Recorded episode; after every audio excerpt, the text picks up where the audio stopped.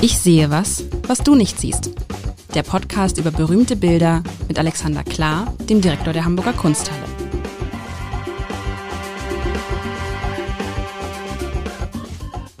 Herzlich willkommen zu Ich sehe was, was du nicht siehst, dem zum Teil aggressiven Spiel mit Alexander Klar, dem Direktor der Hamburger Kunsthalle und mir. Mein Name ist Lars Heider. Und in der vergangenen Woche, Alexander, da sind wir uns über die grottige Grotte nicht einig geworden zum ersten Mal. Du hast sie mir versucht in bunten Farben, du hast mir versucht in bunten Farben zu verkaufen, was nicht bunt war, sondern Eine Grotte. und dunkel und so. Aber du hast versprochen, du machst es heute gut. Du kommst mit einem, mit einem bunten Bild und tatsächlich, ich würde sagen, ich, ohne dass ich es weiß, na, ich weiß es doch. Ja, Es ist, also ich beschreibe das Bild erstmal. Ich das Bild. Ja, ja, Wir genau. sehen ein, ein, ein schönes, ein farbenfrohes Bild diesmal. Ähm, der Blick in, eine, in ein Haus, in ein großes, sehr hohes Haus, eher hallenartig. Und in diesem Haus, im Zentrum dieses Hauses steht eine große Palme. Eine große Palme steht im Zentrum und drumherum ist viel Grün, viele Palmen, ähm, Marmor, Fußboden, Steinfußboden, ähm, schöne so Trennwände, Säulengänge, ähm, hohe Decken, sehr, sehr hohe Decken. Also es ist offensichtlich ein Haus mit einer Palme. Also es ist ein Palmenhaus. Und das kennt man ja. Ich, hab- ich kenne viele Palmenhäuser. Unter anderem steht eins in Potsdam. Und ich glaube, wir haben es letztes Mal schon so angedeutet, dass es in Potsdam ist. Ja, es ist das, das, das, das Palmenhaus. Wieso eigentlich? Ist es das Palmenhaus in Potsdam? Doch, es, ist, es steht Nee, in nee. diesem ganzen. Nee? es steht auf der Pfaueninsel. Also es, ähm, Ah. ähm, ich, ich glaube, streng genommen gehört das gar nicht zu Potsdam, ich bin mir gar nicht so sicher, aber ähm, ähm, jedenfalls ist das auf dem, äh, wie heißt der See da drumherum, muss ich kurz überlegen. Also das ist, äh, da, da ist halt See drumherum und die Pfaueninsel, ist das die Krumme Lanke? Ich habe keine Ahnung, oh Gott, Berlin ist so, ist so gar nicht mein Ding. Ähm, also auf einer Insel, genannt die Pfaueninsel, gibt es äh, ein äh, Palmenhaus. In der Tat, äh, das ist schon irgendwie aus dem ausgehenden 18. Jahrhundert. ähm, Und das, Das war damals, das war damals üblich. Ich kenne die auch noch aus, aus, aus Wien. Da gibt es ja auch Palmenhäuser. Ähm, das ist damals so üblich gewesen. Was, was war das eigentlich? Man hat sich dann ein, also äh, so eine Art, so eine Art äh, großes Gewächshaus oder was war das? Ja, ja. Ja. Also man, es fängt, äh, ich würde mal vermuten, es fängt an mit der Orangerie. Also man, man fing Genau. erst mal mit italienischem Gepflänz an, das in Deutschland im Winter nicht, äh, vor allem in den kalten Wintern des 18. Jahrhunderts, nicht zu überleben in der Lage war. Und dann fing man also an, äh, im Norden Europas Orangerien zu bauen. Das Ganze wurde opulenter, je weiter die Fahrten waren. In, in England war das naturgemäß etwas ausgeprägter, weil die durch die Schiffsverbindungen frühzeitiger an Dinge rankamen. Aber ähm, ich glaube, die Pfaueninsel und das äh, ähm, Gewächshaus steht auch mit Alexander von Humboldt im Zusammenhang, der von seinen Reisen Dinge mitbrachte, die in so einem Palmenhaus gut aufgehoben sind. Also das war tatsächlich so eine Art Vor Vorgänger des Botanischen Gartens. Nicht Ah. öffentlich oder semi-öffentlich, musste, was heißt öffentlich? Also wer, wer, wer, die gebildeten Stände, wenn anklopften, kamen gewisslich rein.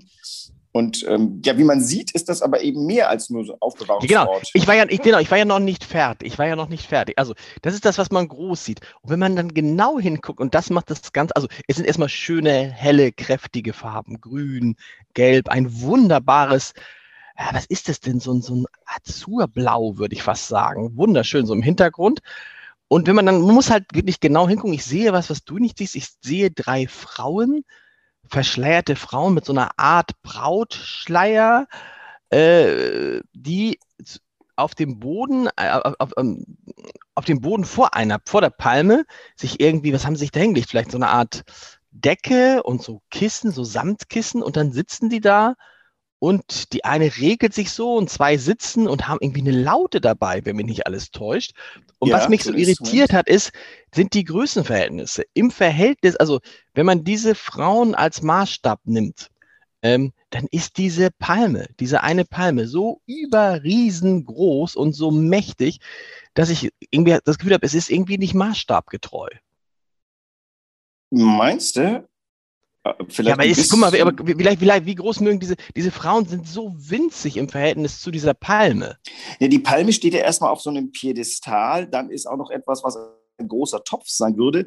Also sag mal, wenn du dich durch den Busch schlägst, dann würde ich sagen, sind Palmen schon so lang. Wobei ganz interessant, womöglich, äh, man sieht ja aus dem was ich den Topf nenne, die Palme ein wenig herausragen. Womöglich ist das alles eine Ummantelung. Und ich meine, Palme kann so groß sein. Wir reden jetzt nicht von so einer Zierpalme, wie man sie im Wohnzimmer hat, sondern das waren ernsthafte Palmen, die, oder die wurden als Sämlinge wahrscheinlich oder als, äh, keine Ahnung, als, als transportiert und dann äh, haben die da sich zu dieser Pracht entwickelt. Das kann doch von der Größe hinkommen, dass man da im Schatten dieser Palme so lagern kann. Ja, aber das, das, kann, das kann schon sein. Dann ist es ja eine gigantische Palme und auch insgesamt ein großes Palmhaus. Ich habe diese Palmhäuser, sag mal, niedrige in Erinnerung, aber es ist ja egal. Ähm, du musst mir sagen, wer, äh, wer hat das, ist das, ist sowas dann eine Auftragsmalerei? Genau, also äh, da muss ich erstmal drüber nachdenken, aber ich kann jetzt mal sagen, wer das ist. Also das, äh, genau. äh, du, hast das sehr schön beschrieben und der, der Titel des Bildes ist fast schon ähm, äh, prosaisch, der heißt nämlich Innenansicht des ehemaligen Palmenhauses auf der Pfaueninsel bei Potsdam. Dass da ehemalig steht, äh, sagt uns schon relativ klar, dass das ein Titel, der später einfach deskriptiv daran gefügt wird und nicht den, den der Künstler sich gewählt hat. Der Künstler ist Karl Blechen, ein um 1800 geborener ähm, Maler, der ähm, in Berlin vor allem wirkte. Und was er da malt, das ehemalige Palmennest, das zu dem Zeitpunkt nicht ehemalig war, finde ich lustig. Diesen Titel sollte man vielleicht nochmal verändern. Das Ding hieß, als er es gemalt hat, ganz gewisslich Innenansicht des Palmenhauses auf der Fraueninsel bei Potsdam.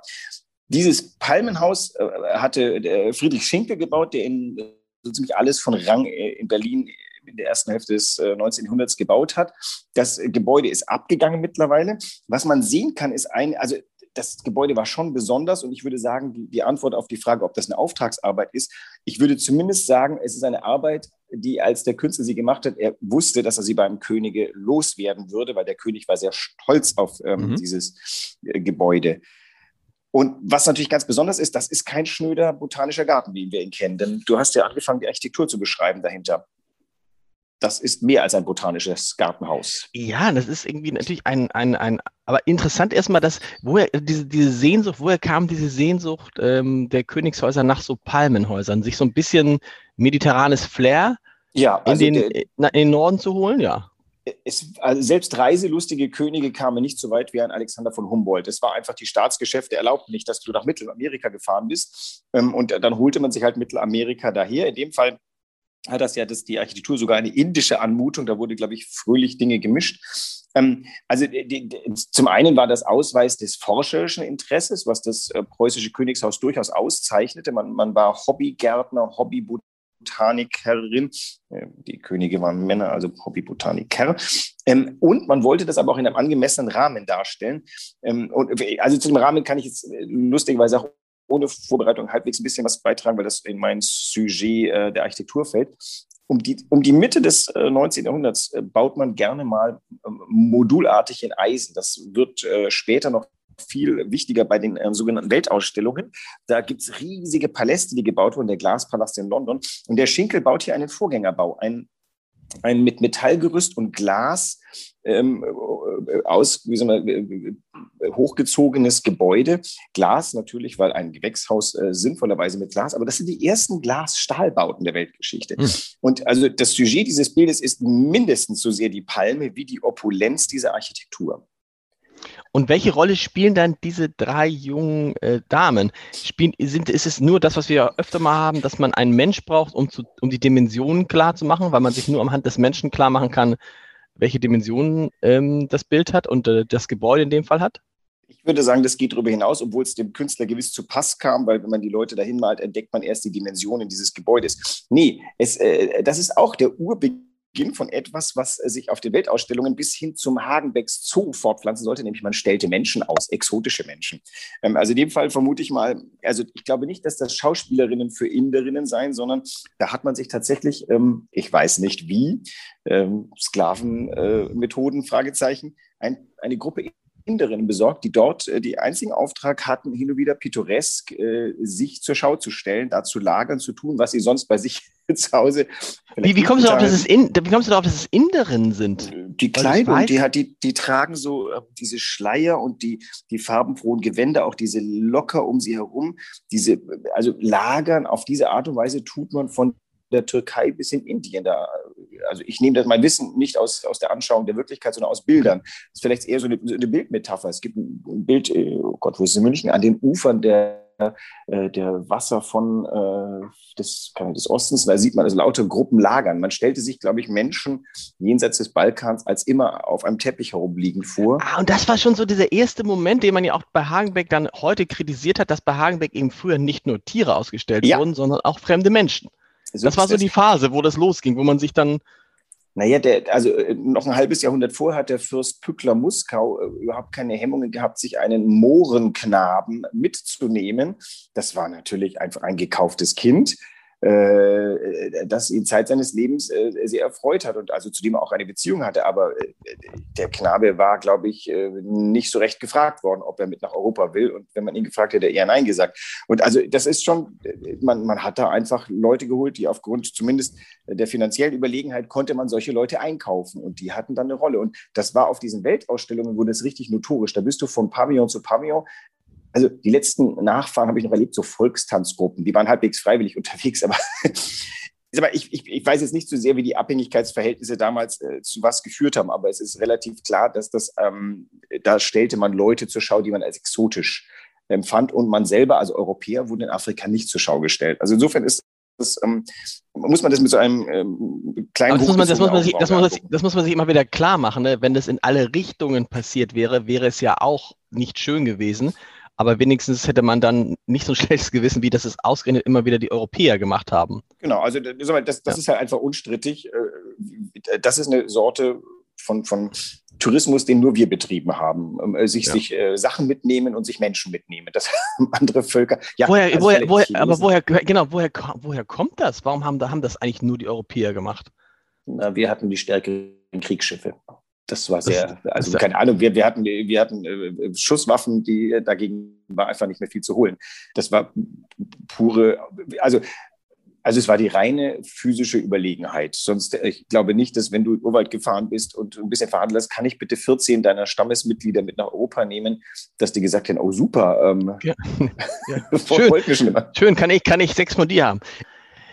Sag mal, was, was mir auffällt, könnte es sein, dass Herr Blechen diese Frauen, die Inneren, wie du sagst, da nachträglich rein geschnitten hat. Weil wenn man sich die ganze Komposition anguckt, dann stellt man fest, dass alles, was drum um diese Frauen herum ist, wirkt alles irgendwie gleich. So mit, also und das, das wirkt so ein bisschen, es, es wirkt so heller, es wirkt so, äh, es wirkt so, es wirkt so wie nachträglich da rein montiert. Kann das sein? Weißt du das? Weißt du das nicht? Weißt du das ich vielleicht? würde das nicht vermuten. Also, also mal, Figuren wirken immer anders als das drumherum und ähm, es gibt Künstler, die können das eine besser und das andere. Also es gibt die selten Doppelbegabung, die Figur und Landschaft, Rubens zum Beispiel, äh, gleich gut können. Ähm, aber die Figuren sind eigentlich gut gemalt und die Architektur auch, aber sie sind tatsächlich etwas anders gemalt. Also was heißt nachträglich? Es kann sein, dass die Komposition irgendwann mal so und so stand, dann stellt er fest, was er braucht, sind Figuren.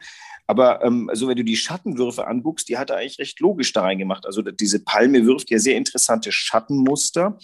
Die, die Sehr gut, das muss man sagen, das ist ja auch, das ist ja das, was dieses, was dieses Bild ausmacht, ist die, diese Lichtreflexion, diese Lichtverhältnisse. Ne? Das ist also wirklich ein Bild, finde ich, wo mit Licht und Schatten, was ja schwierig ist, das weiß jeder, der mal als, als, als, als Fotoredakteur ein Bild sozusagen freigestellt hat. Da weiß man, das Schlimmste, was man freistellen kann, sind Menschen mit Haaren, also mit Haaren, die so abstehen und Palmen, weil du jedes ja. einzelne Palmenblatt so ausschneiden musst und so. Das stimmt. Und das ist ihm ja brillant, brillant gelungen, kann man sagen. Also man sieht unten eben tatsächlich die Abdrücke. Was ich, was ich ja ganz fasziniert, also meine Antwort ist, ich glaube, die sind, ähm, die hat er während der Bildkomposition, wenn die nicht von vornherein angelegt waren, äh, da reingemacht. Sie sind ja immerhin relativ die Mitte, auch wenn man weiter unten ist des Bildes. Was ich ja ganz interessant finde, ist, ähm, ich hatte irgendwo, äh, ich erinnere mich mal gelesen zu haben, dass jemand gemeint hätte, diese, diese Lüftungsgitter vorne, die, die, habe er oder sie als ironisch verstanden. Das äh, würde ich sofort bestreiten. Ich glaube, in dem Bild geht es tatsächlich darum, mehrere Dinge in Szene zu setzen. Ganz vor allem die Architektur Schinkels, denn die ist wirklich, also üppig da rechts, der, der ganze rechte Bereich, wie in so einem Bühnenbild ist die da äh, in Szene gesetzt von oben bis unten. Äh, und dann das zweitwichtige ist diese gigantische Palme, die dem gegenübersteht. Und die, diese Figuren sind also eine Art Mittler zwischen Natur und Architektur. Also insofern würde ich sagen, ähm, das alles schon aus einem Guss. Ein tolles, wie groß ist dieses Bild in Wahrheit? Es ist ein, es ist ein, es muss ja ein riesiges nee, nee, Bild. Nee? nee, ist es gar nicht. Es ist ähm, irgendwie so 70 äh, Zentimeter hoch ungefähr und, und, und ungefähr 60 Zentimeter breit. Also nee, gar nicht riesig, aber es ist tatsächlich wichtig. Ich erinnere mich in der, ähm, in der äh, propylänen Kunstgeschichte bin ich dem schon begegnet als, als Student und war ganz fasziniert von dem Bild, weil ich mich fragte, was ist das? Ist das ähm, Kulissenmalerei? Und erst viel später habe ich gelernt, der Blechen war tatsächlich Kulissenmaler. Das war aber, auch wenn man das jetzt böse sagt, äh, Schinkel auch. Wobei das war damals, also äh, einige der berühmtesten Bildfindungen von Schinkel sind ähm, Kulissen, die Königin der Nachtszene aus der Zauberflöte. Das ist so ein Sternenhimmel, das ist ein ikonisches Bild. Und also jetzt würde ich sagen, der, der Begriff Kulissenmalerei klingt viel zu schlecht, als es, also die haben ganz tolle Interieurs, architektonisch sehr äh, schlüssig darlegen können. Er verbindet ja auch ganz toll diesen, dieses Halbrund da rechts in dem diesem Bereich hinter, der, hinter den tragenden Säulen ist so eine Art Apsis, so ein halbrunder Bereich, der so ein bisschen, keine Ahnung, so Taj Mahal-mäßig mit mhm. äh, so Nischen ausgemalt ist. Also ganz, ganz, ganz großartig. Man hat wirklich das Gefühl, man erfasst sofort die ganze, die Pracht dieses Gebäudes.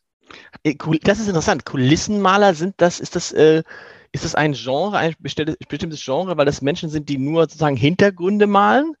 Und naja, im 19. Jahrhundert explodiert ja Theater- und Opernbau. Also wenn, mhm. äh, wo, wo im 20. Jahrhundert vielleicht das Museum die, das wichtige Architekturgenre ist, ist im, im, im 19. Jahrhundert das Theater. Das beginnt ja mit dem Schinkelschen Bau am, am, am äh, Gendarmenmarkt. Das ist ja so eins der, der ersten großen, wichtigen Theaterbauten, hat gerade 200. Jubiläum gefeiert. Ähm, die, die, die, das gipfelt dann in der Opera Garnier in Paris. Und natürlich, da wurden riesige Produktionen gefahren. Also äh, Verdi, Massenet, äh, nicht zuletzt auch Wagner, haben einen ganzen Apparat äh, äh, oder wurden von einem ganzen Apparat bedient und die Kulissenmaler, das war natürlich wichtig, denn äh, da, wo heute eben so Super Cinema Scope Breitwand uns äh, auf dem Screen beglückt, bist du damals in die Oper gegangen hast, tatsächlich also quasi realistisch, naturalistische äh, Bühnenbilder gehabt mit Drehbühnen und allem drum und dran. Das war ein ganz, ganz wichtiges Genre und ähm, da haben eminente Leute mitgearbeitet. Aber das sind, weil meine Frage wäre dann jetzt, der Kulissenmaler hat dann nicht nur Kulissen im Theater und der Oper gemalt, sondern eben auch Bilder fürs Museum. Nee, und der, der war dann, das war das, das ja. war dann, war das, oder war das dann eine, war das dann eine Kategorie darunter, so nach dem Motto, ach, du bist ja nur Kulissenmaler? Äh, nee, nee, also der Schinkel hat das eben tatsächlich ähm, äh, äh, als Genre etabliert. Wenn ein so großer wie der Schinkel, der Maler, Baumeister, äh, Skulpteur war glaube ich gerade nicht, aber äh, und dann eben auch noch Kulissenmaler, ähm, das macht, dann, dann ist das, dann ist dieses Genre veredelt. Und ich, ich glaube, der Blechen war eben auch erst einmal äh, Dekorationsmaler, wie man das nannte, an einem Theater, bevor er äh, nach Berlin gekommen ist.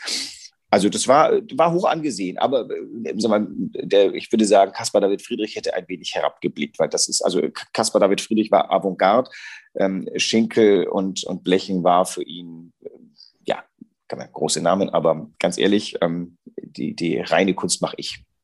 Die Frage ist immer, die, die sich ja durch diesen Podcast zieht, was ist eigentlich schwerer zu malen? Der Mensch oder die Natur oder wie in dem Fall die Natur und die Architektur. Ich finde, das kann man gar nicht so sagen, weil so ein Mensch kann relativ einfach zu malen sein. Man kriegt natürlich sozusagen dieses, dieses Emotionale nicht so richtig hin. Während ich finde, bei diesem Palmenhaus zum Beispiel, wie, was musst du da, was sind da für filigrane Dinge, die du malen musst? Oben diese, diese Netze oder diese, diese, diese, diese, diese Zäune, die da sind, die einzelnen Spitzen, die Torbögen, vor allen Dingen so ein Palmen. Das, das muss ich sagen, das ringt mir schon hohen Respekt ab. Interessant aber, aber auch, wenn, wenn die Sachen, ja, einfach. Ja, Nein, nein, äh, das ist einfach äh, sehr zeitaufwendig. Das ist halt äh, Kniefieselei. Du hast da, da hast du einen Stab, den hältst du auf die, die Leinwand und dann kannst du deinen Pinsel auflegen und dann brauchst du eine ganz ruhige Handführung, dass du halt so schöne gerade, die konnten ja nicht in Lineal auflegen. Das heißt also, dass, du musst einfach eine ruhige Hand haben und es kostete wahnsinnig viel Zeit. Aber ähm, ich weiß jetzt nicht, was, äh, also Menschen zu malen, ist, ich glaube, es gibt Spezialisierungen. Der eine kann das besser und der andere kann dies besser. Bei Rubens Werkstatt lernt man das sehr schön. Da gab es Leute, die waren auf Pferde spezialisiert, da gab es Leute, die waren auf Figuren spezialisiert. Äh, der Meister selber hat die Gesichter gemacht, denn das war das, wo der Mensch am meisten hinguckte und brachte den Ausdruck in das Leben rein. Es gab Leute, die haben Blumen dafür gemalt. Einer der Blumenbräugels war ein ähm, Maler für Bilder von Rubens. Also das aber arbeitsteilig. Und der eine konnte dies, der konnte, der andere konnte das. Schwerer, man konnte bei, zu beidem virtuos arbeiten. Aber gab es da, gab's da eine Hierarchisierung? Also gab es da welche, die gesagt haben, ja, der, an der Spitze der Kunst ist natürlich derjenige, der die Porträts malt? Mm, das wechselt so ein bisschen. Also ähm, Goya zum Beispiel hat ähm, aus irgendwelchen Gründen sich eine Riesenreputation als Porträtmaler, als einer, der, die, der den Charakter des, des Dargestellten in seine Porträts gießen kann, erworben und, und äh, war zu dem Zeitpunkt, sagen wir, glaube ich, führend. Den haben natürlich die Porträtierten sehr geschätzt, aber ähm, Caspar David Friedrich wurde sehr geschätzt, ob seine, oder äh, Josef Anton Koch, die diese Naturdarstellung, äh, als so nach Jean-Jacques Rousseau ähm, die Betrachtung der Natur, also je zivilisierter die Menschheit wurde, desto mehr betrachtete sie die Natur als ihr Gegenüber. Und dann wurden natürlich auf einmal Naturmaler sehr geschätzt. Die Holländer, hohe Zivilisation, aber was haben sie sich malen lassen? Ähm, so Wildbäche oder, mhm. oder, oder Flussufer. Also das, das wechselte die, die, die Zuneigung zu solchen Sachen und die Hochschätzung. Ach, Alexander, ein, und ich mag es wieder so gern. Ich mag einfach, weil es so schöne, so schöne helle Farben sind. Da muss man ihm auch ein Kompliment machen. Diese verschiedenen Grün-Nuancen herauszukriegen, mhm. stelle ich mir als jemand, der mit seinen Kindern dann manchmal bei seinen Kindern zuguckt, wie diese Farben mischen. Auch das ist ja eine Kunst für sich, ne? Und damals sicherlich gar nicht so einfach, weil sie nicht, die, ich weiß nicht, wahrscheinlich haben sie damals nicht diese Farbauswahl gehabt wie wir heute. Was besonders schön ist, dass sich das Grün erhalten hat. Grün ist eine fiese Farbe für, die, den, Lauf, für den Lauf der Zeiten. Ähm, Tatsächlich, also, warum? Ja, das verdunkelt, verbräunt. Da sind, also Grün war ja auch, Grün ist auch irgendwie als Pigment eine, schwierige Farbe. Oh Gott, da müsste ich jetzt wieder meine Frau fragen, die könnte mir das genau erklären. Also ähm, Grün ist ähm, giftig und, und, und schwer zu, herzustellen und schwer zu machen und ist tatsächlich auch ähm, eine schwierige Farbe. so, mehr kann ich dazu nicht sagen. Und das ist jetzt nicht, das ist jetzt nicht, das ist jetzt nicht politisch gemeint. So. Äh, nein, nein, nein, nein, ich habe nicht drüber nachgedacht. Nein, es ist äh, kunsthistorisch eine oder äh, kunsttechnologisch eine schwierige Farbe und hier ist sie wirklich in ihrer üppigsten Schönheit erhalten. Sehr schön auch kontrastierend zu diesem Blau, das da im Hintergrund diese Nischen ausfüllt. Also es ist, dieses Bild ist wirklich eine, eine ganz großartige Feier eines großartigen Gebäudes, aber es geht weit über die Feier dieses Gebäudes hinaus. Es ist wirklich eine grandiose Bildfindung, die für ihre Zeit steht. Also du, du tust recht, dieses Bild großartig zu finden. Nächste Woche, ich glaube, es wäre mal wieder an der Zeit, wir hatten das, glaube ich, seit zwei Wochen nicht. Müsste man nicht mal wieder eine Frau zeigen, die ein, ein Kind stillt? Das hast du, hast du lange nicht mitgebracht, dein Lieblingsmotiv. Also ich äh, muss dich einfach zwischendurch immer wieder konditionieren. ja, und vor allem möchte ich äh, wirklich darauf. Äh, das ist ein Scherz. Du bringst nicht, du machst nicht nächste Woche wieder eine stillende Frau. Doch. Natürlich bringe ich eine stillende Frau. Ich, ich Nein, du bringst nicht schon wieder eine stillende Frau. Ich habe genügend zur Hand und es ist ein wichtiges Thema. Ich weiß nicht, wie du als Vater mehrerer Kinder das überhaupt nicht wichtig finden kannst. Ja, okay. Und das ist wirklich auch ein interessantes Thema. Denn, ich sag's, ah, das können wir nächste Woche besprechen. Das besprechen wir, wir nächste Woche. Bring dir eine stillende Frau mit. Bis dann. Tschüss. Tschüss.